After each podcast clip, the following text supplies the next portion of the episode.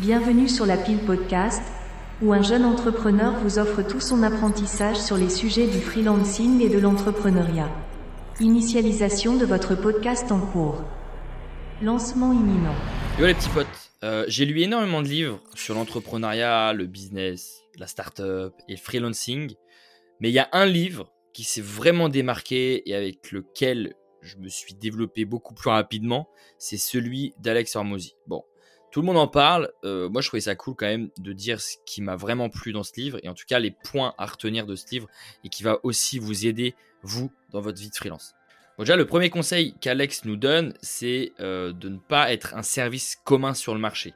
Ça, ça me parle parce que en ce moment, je suis en train de chercher un petit peu mon concept sur YouTube, euh, pareil sur mon podcast et même dans ma vie en général. C'est que je me rends compte que depuis que je me suis lancé dans l'entrepreneuriat, que j'ai quitté les cours pour être à mon compte, je cherche tout le temps à me distinguer, à me démarquer des autres. Et en réalité, ça, je trouve que c'est une force. Et c'est ce qu'Alex nous dit de faire. C'est vraiment de se distinguer des autres services euh, sur le marché en proposant quelque chose d'unique. Par exemple, euh, au lieu d'être, je sais pas moi, juste un autre coach de fitness parmi tant d'autres, ça pourrait être cool de se spécialiser dans des méthodes d'entraînement euh, spécifiques ou des groupes démographiques particuliers. Typiquement, je vois sur LinkedIn, il y a un couple de coachs qui euh, se différencie de tous les autres coachs, c'est que eux, ils coachent des entrepreneurs. Et je pense que c'est une super niche dans le sens où les entrepreneurs, ils ont du blé. Les entrepreneurs, il y a de la demande parce que bah ils bossent beaucoup et du coup bah il faut trouver un compromis entre le taf et leur santé. Et du coup, le fait d'avoir des coachs focus sur les entrepreneurs, moi je trouve c'est incroyable. Il y a des coachs qui cartonnent parce qu'ils coachent des stars, euh, mais si tu juste un coach parmi tant d'autres dans une salle de sport où tu vas dire bah vas-y fais 20 euh, pompes, 10 tractions, 10 machins, tu te différencies pas et du coup si tu te différencies pas, ton prix il va pas se différencier, il sera comme tout le monde à 10 euros près quoi. Ensuite, Alex nous donne un autre conseil, c'est de chercher et de choisir un marché en croissance. Bon, ça, j'ai mis du temps à le comprendre, mais une fois de plus, ça revient au premier conseil, donc c'est de se différencier. J'ai tellement cherché à me différencier que parfois j'allais sur des marchés euh, où il n'y avait pas beaucoup de croissance, où limite il n'y avait pas beaucoup de demande. Un exemple tout con, mais si tu veux vendre des vêtements, bah là il y a un problème d'offre et de demande. Tu vois. Il y a beaucoup trop de gens qui veulent créer leur marque de vêtements et pas assez de gens qui veulent en acheter. En tout cas, si tu vends des vêtements classiques. Et du coup, c'est là où tu peux faire un carton si tu te spécialises, euh, j'en sais rien moi, dans des vêtements éco-responsables ou si tu te spécialises avec un branding particulier qui n'existe sur aucune autre marque de vêtements. Mais à chaque fois, c'est d'essayer d'aller chercher quelque chose qui rend ta marque unique. Et moi, j'essaie toujours, parce qu'évidemment, c'est un podcast où j'aide les freelances. Et du coup, ça, c'est des conseils qu'on peut, nous, en tant que freelance, essayer de se de s'accaparer justement pour pouvoir ensuite créer un service qui se différencie de tous nos concurrents. Moi, j'ai un peu suivi la tendance UGC parce que je suis un grand fan de vidéo, je suis très à l'aise en vidéo, j'adore ça. Et je me suis dit, bah, vas-y, si je vois qu'il y a des gens dans l'UGC qui cartonnent et qui font des vidéos éclatées, je me dis, si moi j'arrive à faire des vidéos un peu mieux que ça, je pense que ça peut cartonner. Et du coup, ce que j'ai fait, c'est que je me suis dit, ok, les trois quarts des gens, ils sont dans le B2C. Bah, moi, je vais aller dans le B2B et je vais euh, essayer de, ramener l'UGC B2B euh, euh, aux entreprises. Et du coup, c'est ce qui s'est passé. Donc, en fait, je me suis différencié sur un marché différent où il y a quand même de la demande. Sans le savoir, il y a de la demande, tu vois. Et moi, je me distingue, contrairement à d'autres créateurs UGC, c'est que moi, je rajoute du motion design, je rajoute du fond vert, de la 3D. Et du coup, c'est comme ça que j'essaie de me différencier un maximum des autres créateurs UGC. C'est pour ça que j'augmente à fond mes prix parce qu'il y a un vrai travail de design derrière et de montage, contrairement à d'autres créateurs UGC euh, qui prennent juste leur téléphone, euh, la qualité est dégueulasse, euh, ils se filment, il n'y a même pas de micro, etc. Donc ça, c'est après, ça peut être aussi un choix de, la marque, mais moi en tout cas, je cible des entreprises qui veulent un rendu ultra qualitatif. Ensuite, Alex nous, nous dit de demander le prix fort. Alors ça, c'est plus facile à dire qu'à faire. Évidemment, je pense que personne, coach business, nous dira de souvent de nos produits. Mais euh, c'est vrai que je trouve que surtout en France, on a tendance quand même à sous-estimer la valeur de notre service ou de notre produit. Mais un autre côté, je trouve qu'il y a de plus en plus de gens qui veulent vendre des trucs super chers, franchement pour une qualité éclatée. Je pense à toutes les formations des gourous. Je sais, euh, s'il y a des gourous qui écoutent, je suis désolé, mais je peux pas vous blairer. Il y a vraiment un truc entre nous qui, qui, passe pas. C'est qu'en fait, il y a beaucoup trop de gens, tu vois, sur LinkedIn, typiquement, quand je vois des pseudo-produits à 49 euros pour euh, te donner, je sais pas moi, 300 euh, idées de poste dans un PowerPoint, je me dis, mais il faut vraiment être sacrément con pour payer 49 euros pour essayer d'avoir des idées de posts, quoi. Je me dis maintenant avec ChatGPT, euh, tu peux trouver tes propres posts. Du coup, ça veut dire que tu vas acheter des idées de posts que d'autres vont avoir. Donc ça veut dire que tu vas avoir les mêmes postes que les autres. Enfin, c'est une cata. Donc ça, pour moi, c'est un prix qui est beaucoup trop élevé euh, pour la valeur que ça apporte, pour la valeur perçue. Et je trouve que des fois, il y a beaucoup d'entrepreneurs quand même qui se foutent de la gueule du monde. Mais ça, pour moi, c'est les. Il y a eu les nouveaux riches, et pour moi, ça, c'est les nouveaux entrepreneurs. Ceux qui veulent faire un maximum de bénéfices sans éthique. Ils veulent juste vendre leur, merde et ensuite faire des posts LinkedIn en disant euh, je gagne 500 000 euros par mois. Mais bref, si toi, tu un freelance sérieux, euh, essaie d'augmenter euh, à fond tes prix. De toute façon, je pense que Oussama Amar, pour le coup, il m'avait vachement bien aidé euh, quand il était à l'époque de The Family. Il a un esprit que j'aime bien, c'est qu'il cherche la radicalité, être radical dans ce qu'on fait. Et c'est vrai que si tu augmentes de 10 balles tous les mois, bon, bah, je pense pas que ça va vraiment cartonner. En revanche, si tu doubles tes prix du jour au lendemain, là, tu peux vraiment avoir de la donnée parce que tout ce qui se mesure s'améliore. Et si tu doubles tes prix, bah, tu vas très vite voir si les gens continuent de payer ou si les gens arrêtent de payer. Si les gens continuent de payer, bah, c'est que franchement, euh, tu es sur le bon prix. Une autre phrase de Nina Ramen que j'avais vraiment kiffé sur la notion du prix, c'est que s'il y a de la friction dans ton prix, c'est-à-dire si quelqu'un ronchonne quand tu annonces euh, ton prix, ça veut dire que tu te rapproches du bon prix. En revanche, si la personne en face ne ronchonne pas et te dit bah vas-y ouais euh, envoie-moi ta facture je te paye évidemment c'est cool mais il y a de fortes chances que tu sois pas cher du tout. La friction, c'est quelque chose de sain. Si quelqu'un en face vous dit ah ouais c'est quand même vachement cher, bah ne vous dites pas ouais faut que je baisse mon prix. Non au contraire ça veut dire que si vous êtes vachement cher, c'est que vous vous rapprochez du juste prix. Alex il nous parle aussi des quatre moteurs de valeur pour fixer le prix. Donc lui en fait il va checker la qualité de votre produit, la facilité de votre produit, la rapidité de votre produit et votre service client. Moi, j'ai réadapté ça, donc ce conseil d'Alex Hormozy pour les freelances. Et du coup, c'est le même schéma, sauf que là, c'est pour le service. Il faut vraiment se concentrer sur la qualité de votre service. Donc ça, c'est la base. La facilité de votre service. Pourquoi? Parce que quand euh, on est freelance, bah, je trouve qu'il y a beaucoup trop de freelance en fait qui font des services où c'est bac plus 12. Bac plus 12 avant de payer, il faut faire 15 000 calls.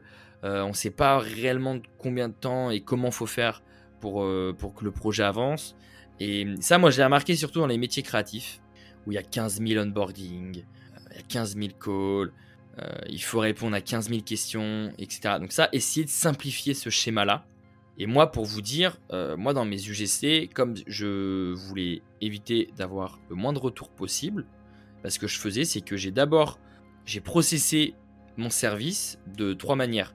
Donc la première, c'est que j'écris et je rédige les scripts, et seulement quand mon client a validé les scripts, bah là je le passe en tournage et ensuite je passe au montage. Donc ça fait trois parties. Et pour faciliter la vie de mon client, je lui donne plein d'idées à l'écrit, de scripts, etc. Et lui, il a juste à cocher, donc à cliquer sur une croix pour me dire laquelle il préfère. Et ça, ça lui fait gagner un temps de fou. Moi, ça me fait gagner un temps de fou. Pas besoin de s'appeler tous les quatre matins. Et comme ça, moi, dès que les petites croix, elles sont validées par mon client, bah moi, euh, j'ai juste à passer à la deuxième étape de mon business et de commencer le tournage et ensuite de déléguer ça au monteur. Donc ça, pour moi, c'est du coup, bah, le, deuxième moteur de valeur d'Alex Hormozy, c'est la facilité. Donc j'ai vraiment rendu mon service ultra facile. Ensuite, il y a le troisième point, c'est la rapidité.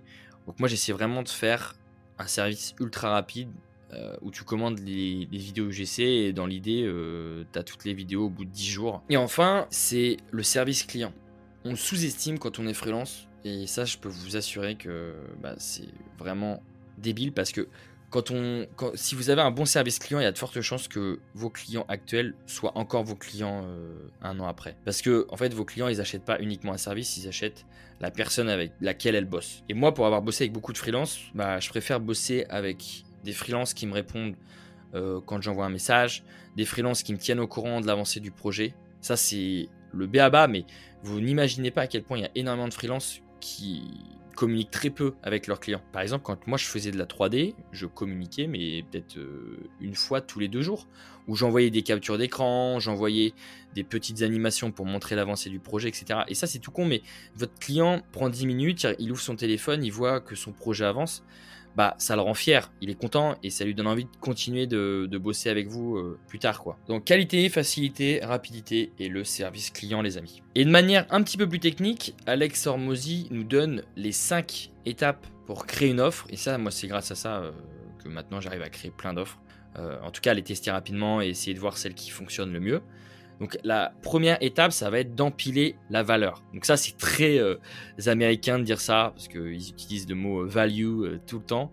Mais l'idée, c'est de développer une offre en identifiant d'abord les besoins du client, et ensuite, vous allez adapter votre service en fixant un prix approprié, en communiquant efficacement, et surtout en assurant un putain de service client qualité les refs. Quand il dit d'empiler la valeur, c'est d'ajouter des éléments supplémentaires à votre offre principale. La plupart du temps, quand un prospect va vous dire ah ouais t'es trop cher, est-ce que tu peux baisser le prix euh, Les trois quarts des freelances vont dire ok bon bah je baisse mon prix. En fait, il faut pas baisser votre prix, il faut simplement soit ajouter plus de valeur, soit diminuer la valeur.